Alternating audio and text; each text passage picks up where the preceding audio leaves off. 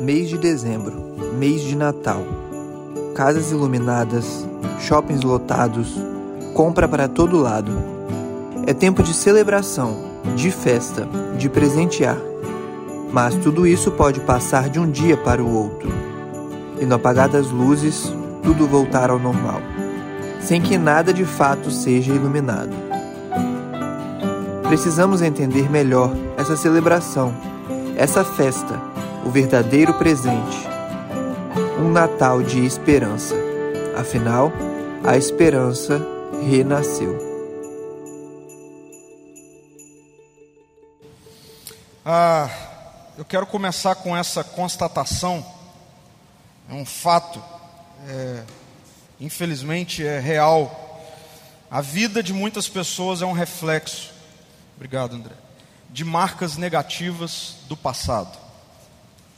A vida de muitas pessoas é um reflexo de marcas negativas do passado, de feridas abertas no passado, de traumas ah, do passado. Por exemplo, a gente que não ama porque não foi amada. Você sabia disso? Muitas pessoas não amam porque não foram amadas. A gente que violenta porque foi violentada. Há pessoas que machucam porque foi machucada. Então, essa é uma triste constatação. Há pessoas, e muitas pessoas, que têm as suas vidas no presente sendo desenvolvidas a partir de reflexos de marcas negativas do passado. Talvez você que me ouve, me escuta agora, esteja envolvido nesse ciclo, inclusive, nesse triste ciclo de alguém que foi machucado, machucada lá atrás. Esse lá atrás pode ser há 10, 15, 20 anos, como pode ser há meses ou quem sabe até poucos dias, e que a sua vida agora no presente está sendo vivida e desenvolvida a partir dessas tristes realidades que aconteceram no passado. É, eu tenho um, um, livro que eu li há um tempo atrás. Ele não é um livro da, da prateleira dos cristãos, ok? Do livro de livro cristão, mas eu achei interessante o que uma escritora, eu não sei bem é, qual é a especialidade dela. Eu sei que ela é uma pensadora contemporânea chamada Heloísa Capelas. E ela, num determinado momento do seu livro, é um livro no qual ela desenvolve muito essa relação e essa ideia de pessoas que vivem a vida a partir de marcas do passado. Ela chega num determinado momento em que ela apresenta o que chama de ciclo da dor interminável. O ciclo da dor interminável. E ela coloca que esse ciclo ele começa com um trauma, com um machucado, uma ferida, uma, uma fala, uma violência física, uma traição, ah, enfim, um, um trauma. Alguém me feriu, e aí tudo começa a partir disso. Eu fui ferido, eu fui ferida, alguém me fez algo, me traumatizou, eu fui injustiçado, eu fui injustiçada. Não foi certo o que me fizeram. Você já viveu isso, né? Eu já vivi isso. Não foi certo o que me fizeram.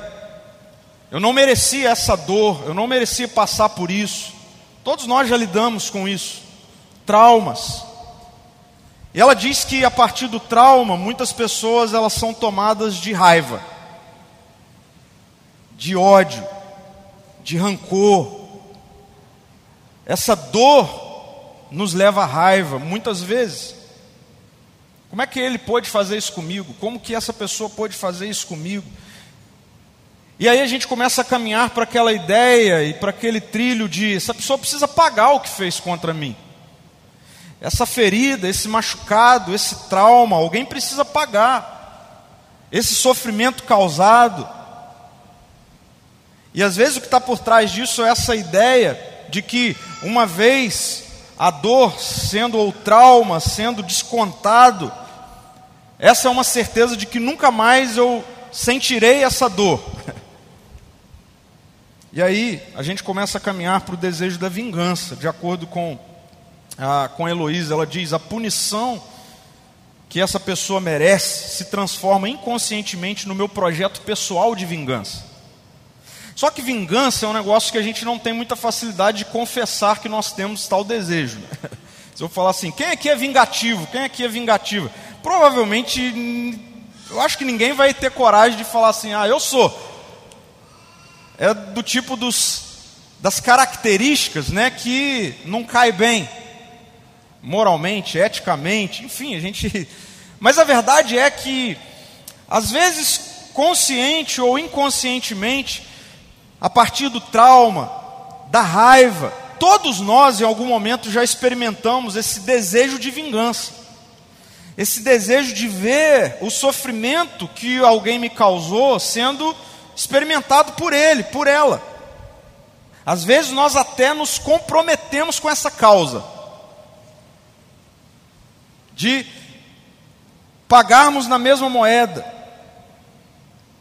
Isso vem porque esse sentimento de vingança começa a tomar a nossa vida, o nosso coração, a nossa mente, desenvolvendo aquilo que nós conhecemos como mágoa, como amargura. É um negócio terrível, um gosto amargo, um, um sentimento difícil. A gente quer que a pessoa aprenda a lição. E sabe o que, que isso gera? Sem que eu perceba, esse projeto de vingança, ele me leva de novo à dor. Por isso que é um ciclo interminável. é um ciclo interminável. Não tem fim. Não tem fim.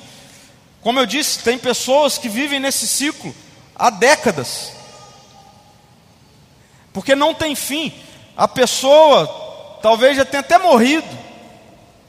Ou já está longe, você nem tem contato mais. Você nem, nem, nem mas a dor volta porque o tempo todo esse ciclo ele ele é vivido por nós, na nossa mente, no nosso coração. Um ciclo interminável da dor. E essa série ela vem para trazer uma boa notícia para nós, uma série de Natal cujo título é A Esperança que Nasce, a esperança que pode renascer em você. E dentro desse tema só existe uma esperança para todos nós. E preste atenção, para nós não nos autodestruirmos nesse ciclo interminável de dor, de mágoa, de amargura, de sofrimento, só existe uma esperança. Nós precisamos lidar com a necessidade do perdão. E Natal que comunica o nascimento de Jesus, na semana passada nós vimos que é o nascimento do amor. E hoje eu quero mostrar para você que o nascimento de Jesus também é o nascimento do perdão. E é o nascimento de um perdão que agora todo aquele que se encontra e é abraçado e se rende ao Evangelho passa a ter dentro de você, dentro de nós, essa mesma possibilidade de viver a vida a partir da esperança constante do perdão. Nós cantamos isso. Todas as canções apontaram para isso. Não sou mais órfão, agora eu sou filho. Por quê? Porque você foi perdoado. Meu orgulho me tirou do jardim dessa realidade de plenitude, de lugar da presença de Deus, mas aquele que nasceu possibilitou que o jardim fosse trazido de volta para dentro de mim. Porque eu fui perdoado, porque foi, você foi perdoada. Então, nós precisamos aprender nessa série de Natal como é que esse perdão que nasce forma materializada na pessoa do Cristo, de Jesus, pode se tornar também real como uma realidade constante na minha vida e na sua vida, porque constantemente nós vamos lidar com traumas. Aqui, nesse tempo, com dificuldades. E tem uma narrativa bíblica que, que é incrível sobre a experiência do perdão. Ah, Eu não vou ler Gênesis 37 até Gênesis 50, pode ficar tranquilo. Mas de Gênesis 37 até Gênesis 50, a gente tem uma história narrada, a história de José. E José é uma experiência com a realidade do perdão. Se você tem familiaridade com a história de José, você vai se lembrar que José, a história dele começa a ser narrada em Gênesis 37, nos mostrando que José ele faz parte de uma família comum da época. Uma família comum da época significa ter vários irmãos, significa ter vários, inclusive meio-irmãos. Era um contexto familiar bem complexo. E a história de José, ela nos é contada a partir da ótica de um pai, Jacó, que tem em José essa figura do filho mais novo preferido. Alguém aqui é filho mais novo? Eu não sou, sou filho mais velho. Certamente todo filho mais novo é o preferido. José é esse. É, é, é essa fofura do papai, sabe? Só que José, ele tem, ele, ele, José, ele é incrível. O texto bíblico diz que José, ele começou a ter uns sonhos. E aí ele chegou um dia no café da manhã. Imagina isso. Sentou todo mundo para tomar um café, um fazendo um omelete, o outro mexendo um ovo do outro lado, o outro pegando um leite, pega o Todd no armário, senta José e fala: Senta todo mundo aqui, quero contar um negócio que eu sonhei hoje. Todo mundo, pô, lá vem esse moleque falar de sonho. Fala, José, o que, que você sonhou? Eu sonhei que todos vocês estavam se dobrando, se ajoelhando diante de mim. Imagina isso. E aí José falou, inclusive você, pai. E a história de José ela se desenvolve a partir desses sonhos que José tem, e ele, ao redor da mesa, com a família, ele faz questão de ficar contando esse negócio. E aí o texto bíblico diz que José começa a despertar o ódio dos seus irmãos. E o ódio despertado nos seus irmãos faz com que os irmãos, de maneira muito, é, muito rápida, não pensem duas vezes em vão dar um jeito de acabar com esse menino. Vamos dar um jeito de matar esse moleque. E eles tramam uma, uma maneira de matar José. E, e, a Bíblia diz que um dos irmãos, ele, ele se compadece de José. E ele, e ele então não permite com que os irmãos matem José. E ele fala: vamos fazer o seguinte, vamos vender José. Afinal de contas, matar. O que vai adiantar a gente matar esse moleque? Vamos vender, pelo menos a gente ganha alguma coisa. E o texto bíblico diz que José, ele é vendido e a história de José, ela se desenvolve, José chegando num lugar e ele é comprado por outra pessoa. E na casa de Potifar, José, ele tem um momento muito complicado, porque a esposa de Potifar, ela se apaixona por José, ela tenta armar uma maneira de ficar com José, e José corre pra caramba, mas nessa de correr, é, a mulher conseguiu puxar uma parte da túnica dele que fica para trás, uma história maluca. Fato é que José vai preso injustamente. E aí, enquanto José está preso, e é interessante porque em todos os momentos da vida de José se repetem um fato, uma frase que diz assim: ó, e o Senhor estava com José na casa de Potifar, na prisão. E aí, nessa de José estar tá preso, Faraó, o senhor do Egito, ele tem uns sonhos lá. E um sonho que deixa Faraó, enfim, é, louco da vida e ninguém consegue interpretar o sonho de Faraó e ele chama todo mundo. E aí alguém se lembra porque ah, dois dos ajudantes de Faraó também conheceram José no tempo da prisão em que eles estavam presos. Falou: oh, tem um rapaz lá que ele tem um negócio de interpretações. Fato é que José é chamado e ele interpreta o sonho de Faraó. É aquela história das vacas magras, das vacas gordas, e ele dá uma ideia muito sábia, segura para Faraó.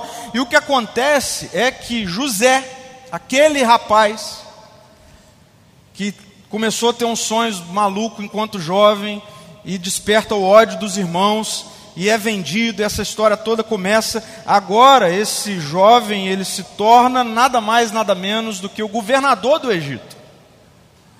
O segundo nome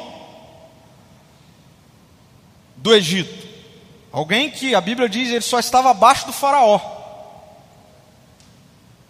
E aí, acontece que ah, os sonhos que, que José interpreta de Faraó, que tem a ver com um tempo que chegaria é, de muita dificuldade, sete anos de dificuldade, deveria ser planejado antes para que nos sete anos da dificuldade não faltasse alimento, não faltasse nada.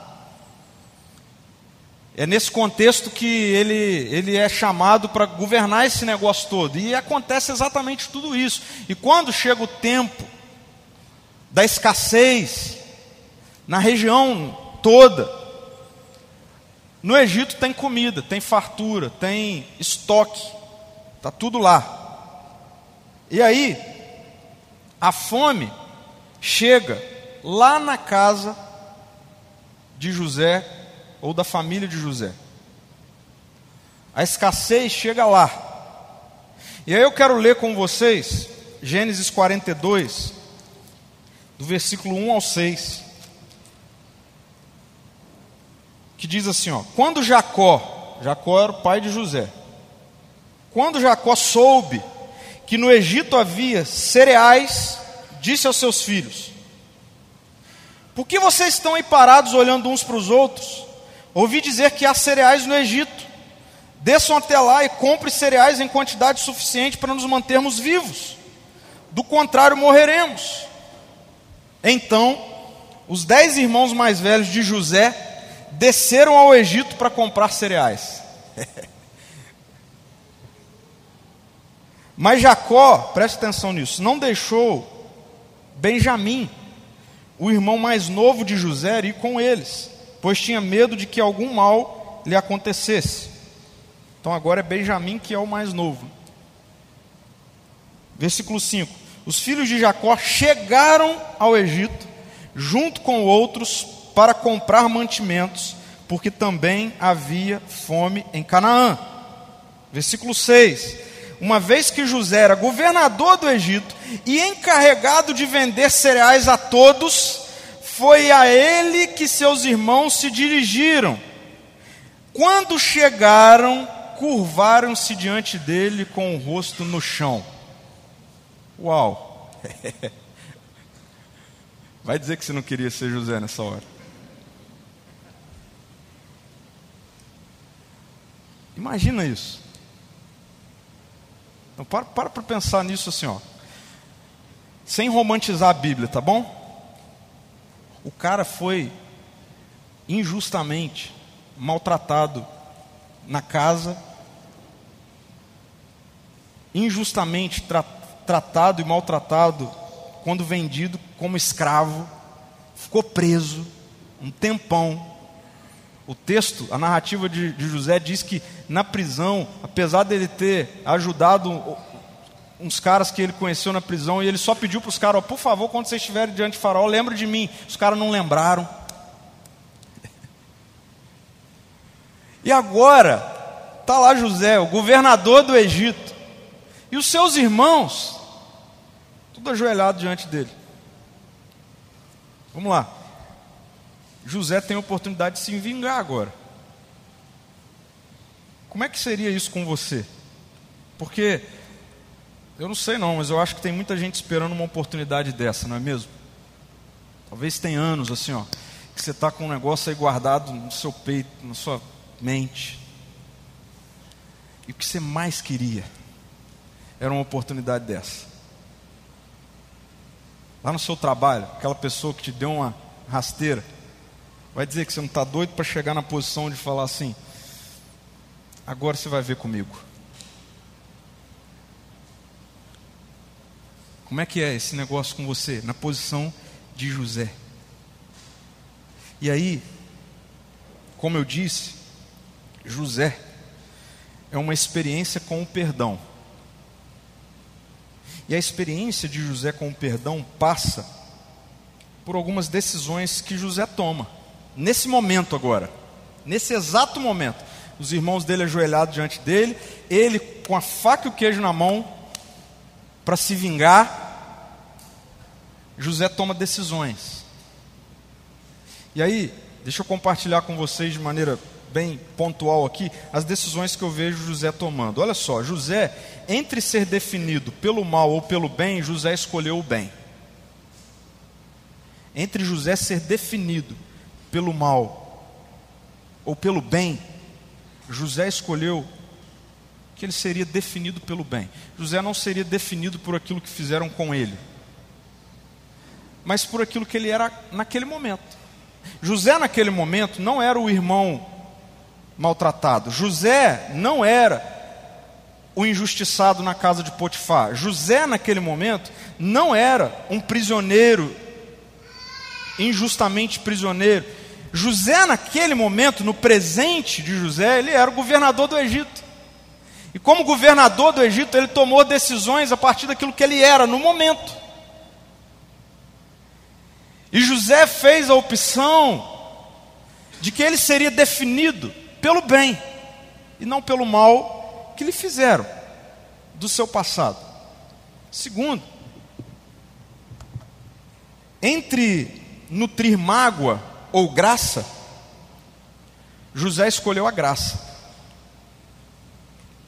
Entre continuar com um ciclo de destruição, de mágoa que corrói, de câncer, de dor, José escolheu a graça. José, ele não apenas escolheu não pagar o mal com o mal, que estava tudo certo, poderia ser justo, mas José decidiu pagar o mal com o bem, isso é graça. Isso é graça. José, ele decidiu que, ao invés de nutrir tudo aquilo que acontecera com ele desde muito tempo atrás, e aquele momento em que ele poderia agir com graça, ele escolheu: vou agir com graça. Outra coisa que eu vejo em José, entre a vingança e as pessoas, José escolheu as pessoas.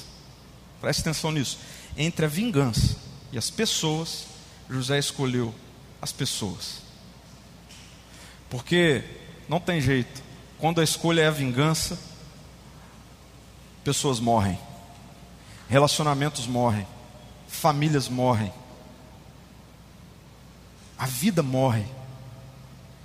Eu quero ler com vocês isso que mostra o que José fez. Gênesis 45. Eu quero ler alguns versículos de Gênesis 45 que diz assim: José não conseguiu mais se conter. Se você ler desde Gênesis 42, né, que eu li uma parte, quando Jacó fala para os filhos: vão até o Egito, lá tem comida, que vocês estão esperando tal. Eles chegam, eles chegam e é José que é o governador, eles se ajoelham diante de José e tem toda uma trama entre ação e reação de José com aqueles irmãos, até chegar um ponto que Gênesis 45 diz: José não conseguiu mais se conter. Porque até então ele estava conseguindo esconder que ele era o José. José não conseguiu mais conter. Gênesis 45, 1. Havia muita gente na sala e ele disse aos seus assistentes: Saiam todos daqui. Assim ficou a sós com seus irmãos e lhes revelou sua identidade.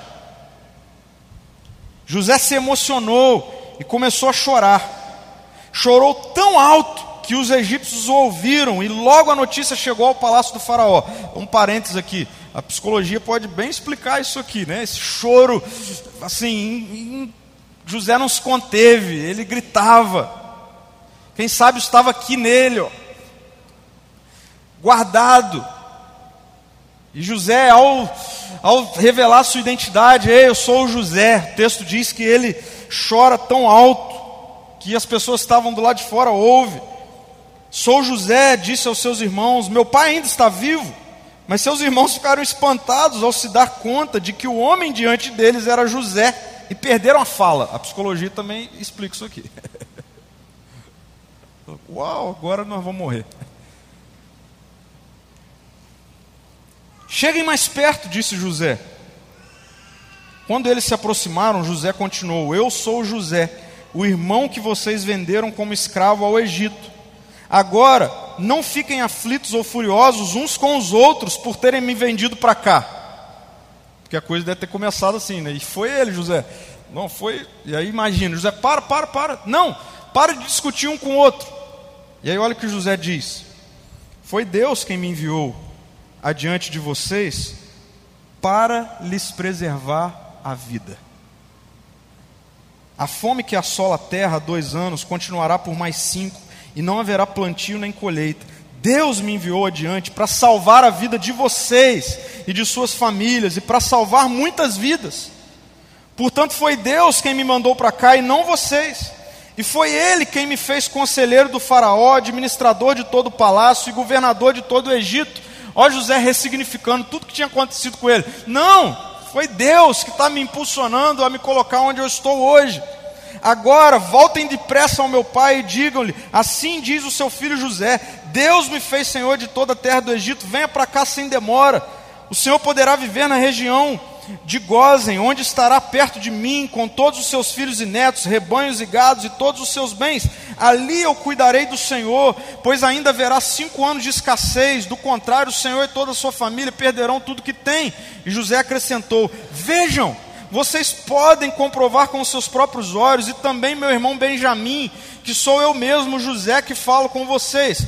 Contem a meu pai a posição de honra que ocupa aqui no Egito descrevam para ele tudo que viram e tragam-no para cá o mais rápido possível. Versículo 14 diz: Chorando de alegria, ele abraçou Benjamim, aquele que ficou no lugar dele, o irmão caçula. E Benjamim também o abraçou e chorou. Então José beijou cada um de seus irmãos e chorou com eles. Depois os irmãos conversaram à vontade com ele. Perdão cura. Perdão cura fecha feridas, traz alívio. Sabe por que tem muita gente que vive andando sobrecarregado? Porque está cheio de pedra na mão, doido para encontrar alguém que possa, às vezes, ser colocado no lugar do ofensor, para fazer vingança. E isso é um ciclo interminável.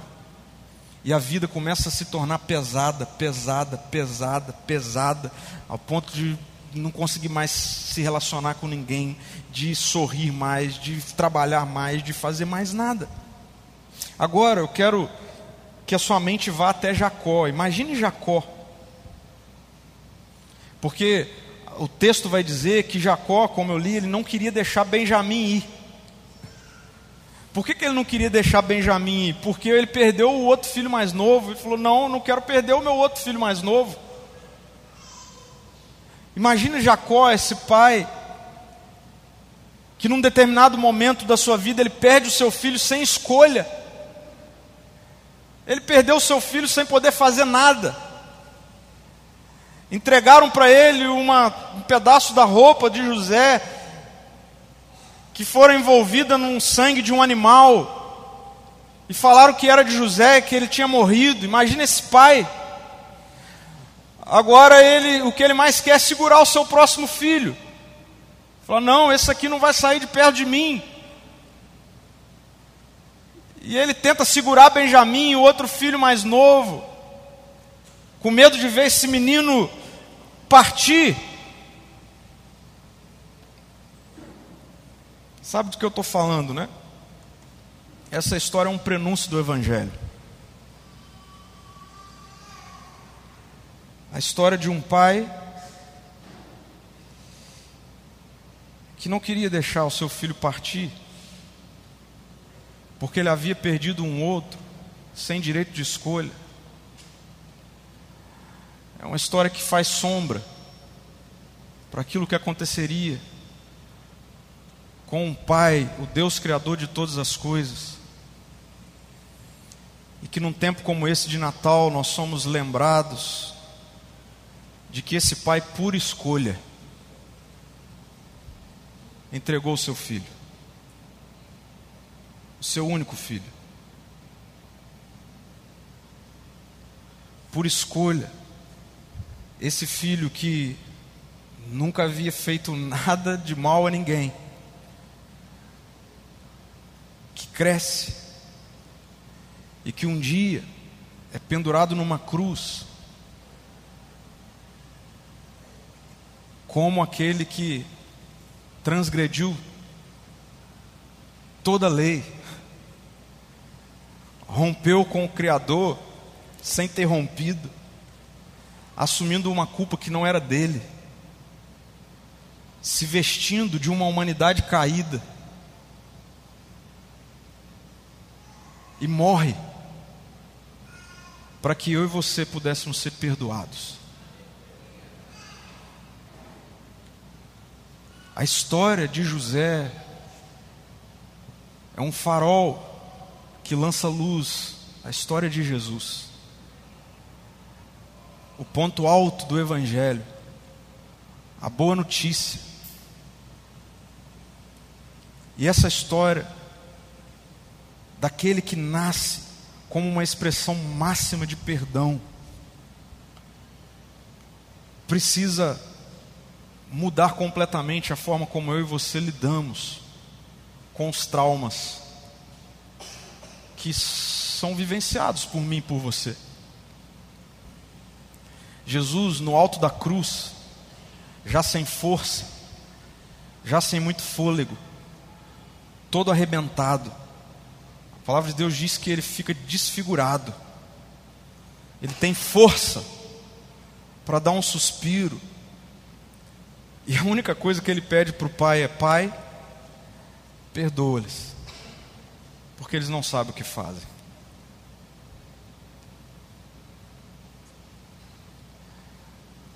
José está anunciando Jesus. Só que José anuncia Jesus na posição de governador. E Jesus manifesta o perdão na posição de um transgressor, que era a minha posição e a sua posição. E a palavra de Deus diz que somos feitos justos, porque somos justificados pelo sangue de Jesus, somos chamados de filhos e filhas, porque aquele que era o filho único, unigênito, na cruz se transforma em filho primogênito, primeiro de muitos, e o perdão é o instrumento que possibilita que eu e você desfrutemos das misericórdias e da graça do Senhor. E uma vez perdoados, somos livres para perdoar. A pergunta que eu quero trazer para todos nós e a reflexão para todos nós é: esse perdão que nasce, nasce em nós e por isso nós podemos perdoar. Então, entre ser definido pelo mal ou pelo bem, você que está em Jesus tem condição de fazer a escolha pelo bem. Eu sei que fizeram algo contra você. Eu sei que você foi injustiçado, injustiçado. Eu sei que você foi machucado, machucada, traído, traída. Eu também fui. E o Evangelho, ele é a boa notícia de que não é uma tentativa de perdoar. Nós fomos perdoados, por isso nós podemos perdoar. Então, há poder de Jesus em nós, em todo aquele que está nele, para que agora, entre ser definido pelo mal ou pelo bem, você faça a opção de escolher o bem. E escolher o bem, gente querida, é não mais ser definido pelo mal que fizeram a você no passado. Quantas pessoas, como eu comecei falando, estão vivendo o presente a partir de reflexos do passado. e estão desfigurando, disfuncionalizando, destruindo o presente por causa de coisas do passado, reproduzindo o mesmo ciclo. Eu e você temos condições de não mais sermos definidos pelo mal que nos fizeram, mas pelo bem que é colocado em nós mediante a obra consumada do Cristo, que nos perdoou. Somos perdoados.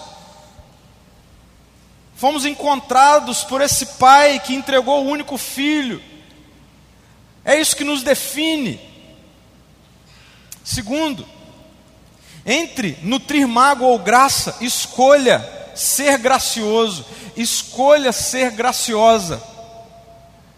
E é uma escolha, é uma decisão.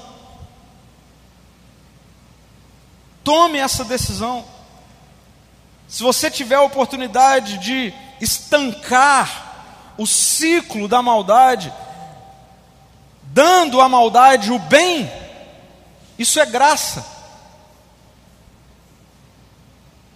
Na justiça humana, está tudo certo você retribuir o mal com o mal.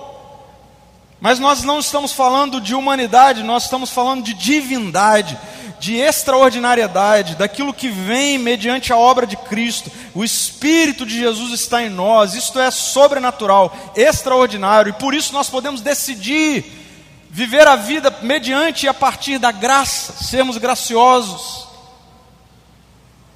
Estanca esse negócio de que não, o vizinho não me dá bom dia, eu também não dou bom dia. Não, ele me trata mal, eu também trato mal. Comece a ser gracioso, graciosa, dê bom dia, trate bem, seja gentil, seja bondoso, seja bondosa. Entre nutrir mágoa ou ser gracioso. Escolha ser gracioso, escolha ser graciosa. E sabe, Paulo, o apóstolo, ele vai dizer naquele clássico texto, né, em que ele diz que nós não devemos deixar o sol se pôr sobre a nossa ira. Ele continua dizendo assim: para que não dê lugar ao diabo na sua vida. E tem muita gente que negligencia isso. Nutrir mágoa é espiritual. A Bíblia está dizendo que quando nós nutrimos mágoa na nossa vida, no nosso coração, na nossa mente, nós começamos a dar margem para sermos dominados, direcionados pelo inimigo das nossas almas, aquele que só quer te destruir, acabar com a sua vida.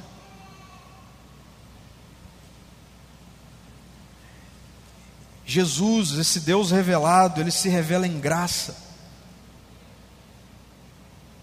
E por isso, diante das ofensas, diante dos traumas, porque estamos em Cristo, nós podemos, entre a mágoa e a graça, fazemos opção pela graça.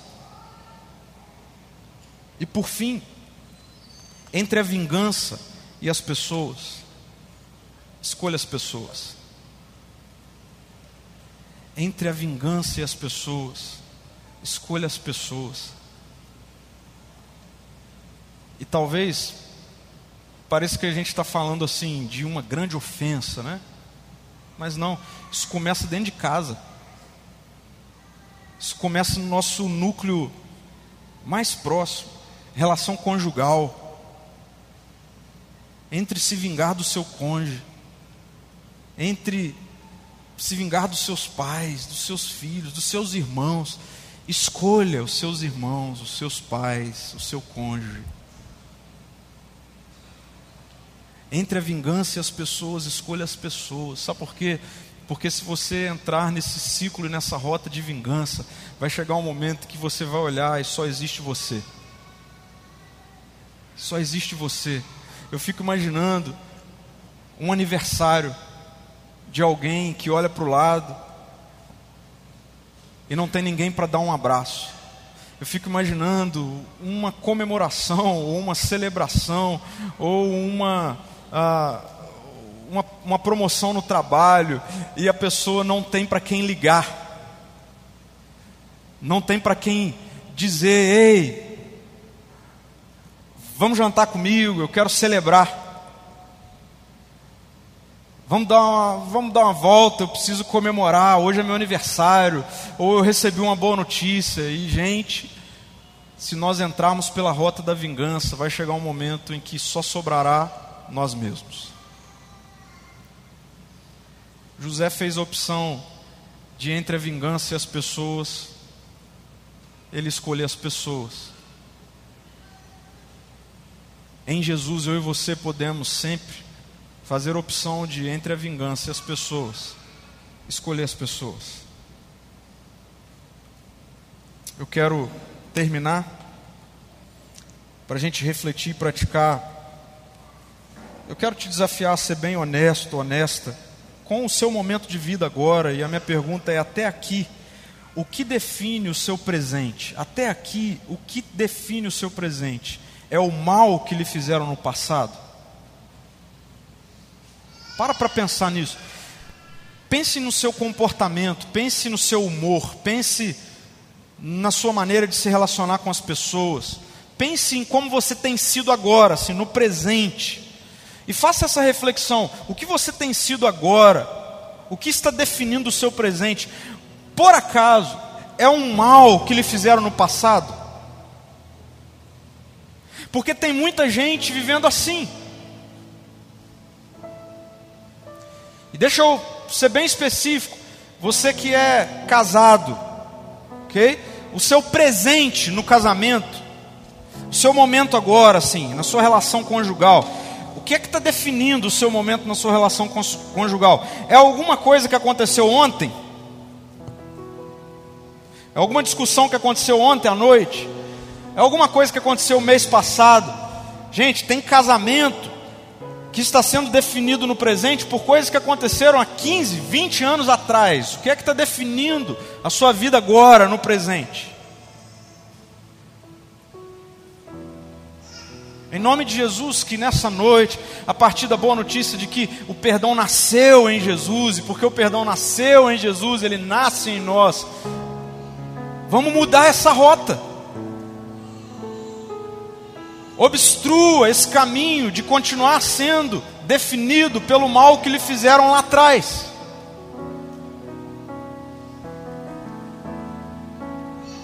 Segundo, preste atenção nisso. Perdoar é uma decisão unilateral de libertar. Perdoar é uma decisão unilateral de libertar. Tem gente que fica assim, eu até perdoo, mas precisa vir me pedir perdão. Esquece. Pode esquecer.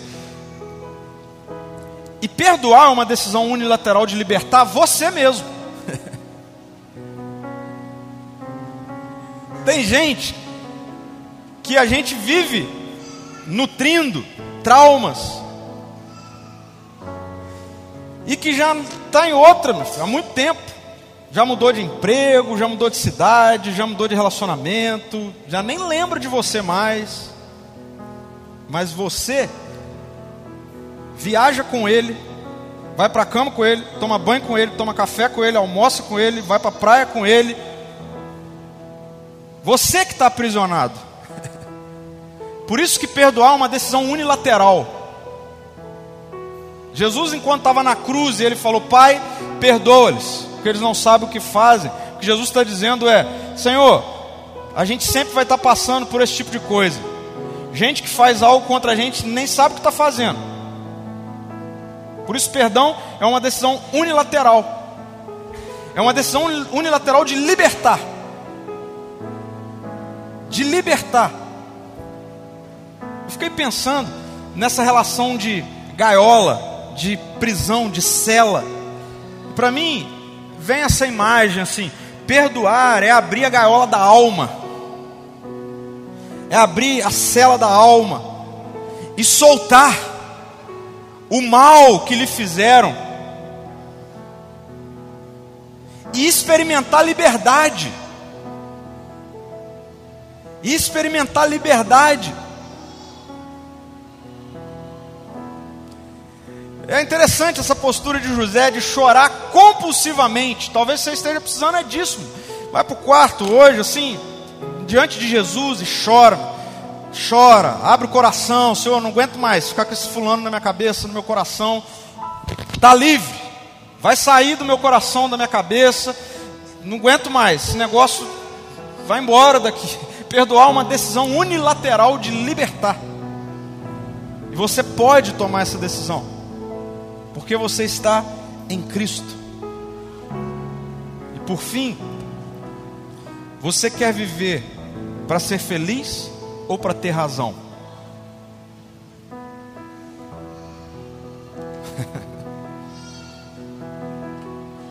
Lá, final de ano assim. Boa hora de você fazer essa reflexão. Ano que vem, o que, que você quer? Você quer ser feliz ou ter razão? Sabe por quê? Porque para ser feliz, às vezes tem que abrir mão da razão. E aí eu fico pensando em como funciona a dinâmica relacional das crianças. Você já viu? É a gente que atrapalha, são os pais que atrapalham, né? Porque criança faz assim, ó, briga aqui agora nessa ponta. Na outra ponta eles estão brincando de novo, eles estão sendo felizes de novo. Sabe por quê? Porque criança não tem essa de quem é que tem razão. Criança prefere ser feliz do que ter razão. A gente vive querendo ter razão e a gente deixa de ser feliz. Tem muito casamento que está dilacerado, tem muito casamento que acaba, porque é uma briga de quem é que tem mais razão. Tem muito relacionamento que é rompido entre amigos, porque se tornou uma briga de quem é que tem razão. O perdão, perdão é o remédio que pinga no meio disso e fala para mim e para você: vai ser feliz, abre mão da razão. Sabe por que, que é assim? Porque muitas e muitas vezes perdoar requer abrir mão da razão. Muitas vezes perdoar requer abrir mão da razão. Muitas vezes na sua relação conjugal, para você ser feliz, você vai ter que falar assim: quer saber? Não vou ir atrás da razão, não. Vou amar minha esposa, vou ser feliz. Vamos jantar, vamos tomar um vinho, vamos namorar. Sai com esse negócio de razão para lá. Não quero ter razão, quero ser feliz. Muitas vezes na sua relação com amigos, o que está faltando é só você falar assim: eu vou procurar ele, porque eu quero deixar para lá esse negócio de razão e eu quero voltar a ser feliz. Quem é que tinha razão? José ou os irmãos? José. Mas José falou: Quero ser feliz, quero ver meu pai de novo. E a história termina de forma linda de José com a sua família. Ele fez a opção de ser feliz a ter razão. O Evangelho é sobre a gente fazer constantemente a opção de ser feliz do que ter razão. Perde a graça não tem briga, não tem rompimento, perde a graça. Nós dois, a gente começa a brigar, começa a discutir, aí um vira e fala assim: Quer saber? Vem cá, deixa eu te dar um abraço, eu te amo, eu te amo em Jesus. Vamos sair, vamos passear, vamos voltar a brincar. As crianças voltam a brincar, os adultos rompem, e aí perde noite de sono, fica doente infarta. Não é praga, não. É ciência. Dá câncer. Tudo porque preferiu ter razão do que ser feliz. É Natal. Jesus nasceu. Nasceu o perdão. Você, antes de perdoar, não se esqueça que é perdoado. É perdoada não se esqueça que nós, todos nós, absolutamente todos nós, não éramos ninguém para que pudéssemos chegar diante do Rei Jesus, Senhor dos Senhores, Criador dos céus e da terra, e disséssemos assim: Ei, eu preciso ter um lugar aí. Não, quem somos nós para que esse grande Rei nos receba assim? Mas sabe como Jesus nos tratou e nos trata? A palavra de Deus diz que as misericórdias do Senhor se renovam a cada manhã e são a causa de não sermos consumidos. Misericórdia é não receber o que merece receber. Isso é misericórdia. Misericórdia é não receber o que merecia receber. Mas a palavra de Deus diz que não apenas com misericórdia somos tratados, mas também com graça. E graça é receber o que não merecia receber. É esse o ambiente que nós vivemos no Evangelho. Não tem como eu viver nesse ambiente onde eu não apenas não recebo o que eu deveria receber, mas recebo o que eu não deveria receber, e eu dizer para qualquer ofensa, não estou dizendo que não doa, não estou dizendo que não é um trauma, não estou dizendo que não machuca, mas eu estou dizendo que em Jesus, porque eu vivo no ambiente da misericórdia e da graça, eu posso desenvolver misericórdia e graça e viver a partir do perdão, não a partir da mágoa, da vingança, da tristeza. Tome essa decisão hoje na sua vida, assim, agora. Quero fazer um exercício aqui. Um exercício que tem muito mais a ver com ser um exercício memorial, ok? Do que sobrenatural. É muito mais um exercício memorial.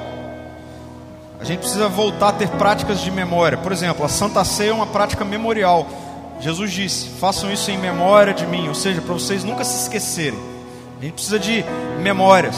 No Antigo Testamento a gente vê, por exemplo, Deus pedindo para o povo fazer algumas estátuas em alguns lugares, ou um monumento, para eles se lembrarem, todas as vezes que eles passassem por ali, do que é que tinha acontecido ali.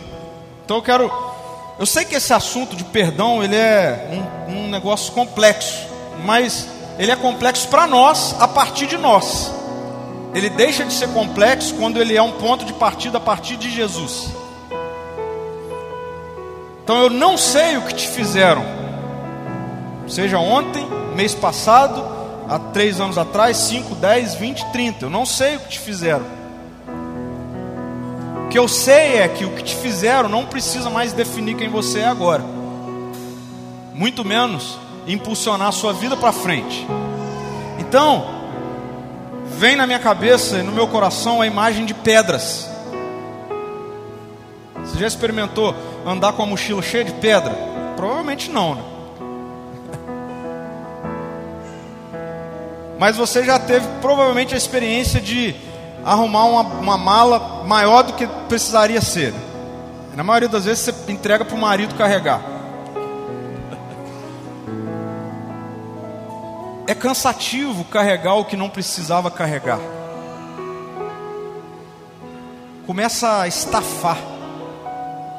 Começa a drenar. Começa a desnutrir. E eu acho, ok? Que o Espírito está falando ao meu coração que tem pessoas aqui que há muito tempo está andando com uma bagagem desnecessária de amargura e que precisa soltar as pedras. Eu queria convidar todo mundo a ficar de pé.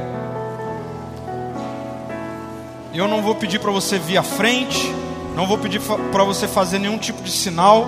O que eu vou pedir para você fazer é, enquanto eu oro, se você é alguém que tem carregado pedras, que tem nutrido no seu coração a mágoa, a amargura, por alguém, por alguma situação. Enquanto eu oro, eu quero te pedir para, num, num gesto de memória, eu queria te pedir para você fechar suas mãos assim, ó, e imaginar que nas suas mãos estão muitas pedras. Imaginar que nas suas mãos estão muitas pedras.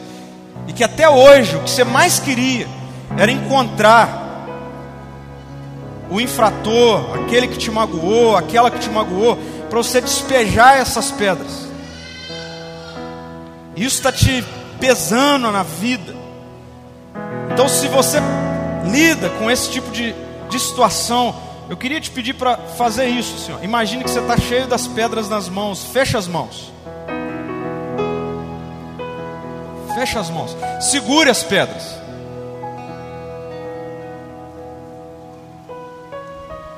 povo que andava em trevas viu grande luz. Os viventes na terra da escuridão, uma luz brilhará. Essa é uma profecia do nascimento de Jesus. Vingança, amargura, raiva, ódio são sentimentos das trevas. Nós vimos a luz, Jesus nasceu, fomos perdoados, somos amados, amadas, filhos, filhas, escolhidos, escolhidas. Em nome de Jesus, abra a mão e larga as pedras. Abra a mão, deixa as pedras caírem. Ande, livre, seja livre. Você é livre. Solte as pedras. Pare de carregar o que não precisa ser carregado. Jesus, obrigado porque o Senhor está aqui, o seu Espírito está entre nós. O Espírito perdoador, o Espírito traz vida, que traz liberdade, que traz novas perspectivas. O Espírito do Senhor faz com que trevas vejam luz. O Espírito do Senhor faz com que vidas pesadas se transformem em vidas leves o Espírito do Senhor faz com que desejo de ódio, vingança, amargura se transforme em graça e misericórdia. Eu oro por reconciliação de casais, de casamentos. Eu oro por reconciliações de amigos, reconciliação de pais com filhos, filhos com os pais, reconciliação de colegas de trabalho, de vizinhos, porque o reino do Senhor chegou, porque Jesus trouxe o perdão, o perdão nasceu. Pai, eu oro para que em nome de Jesus a gente viva pela alegria de sermos livres, ao invés da razão, do aprisionamento da razão, Deus, em nome de Jesus. Nós fazemos opção em Jesus, em Jesus, de entre viver pelo mal e o bem, viver pelo bem. Nós fazemos a opção de em Jesus, entre nutrir mágoa e graça, nós queremos ser graciosos. Nós fazemos a opção de em Jesus, entre a vingança e as pessoas, escolher sempre as pessoas, Senhor. Que seja assim, porque essa é a verdadeira esperança para o amanhã. Em nome de Jesus. Amém.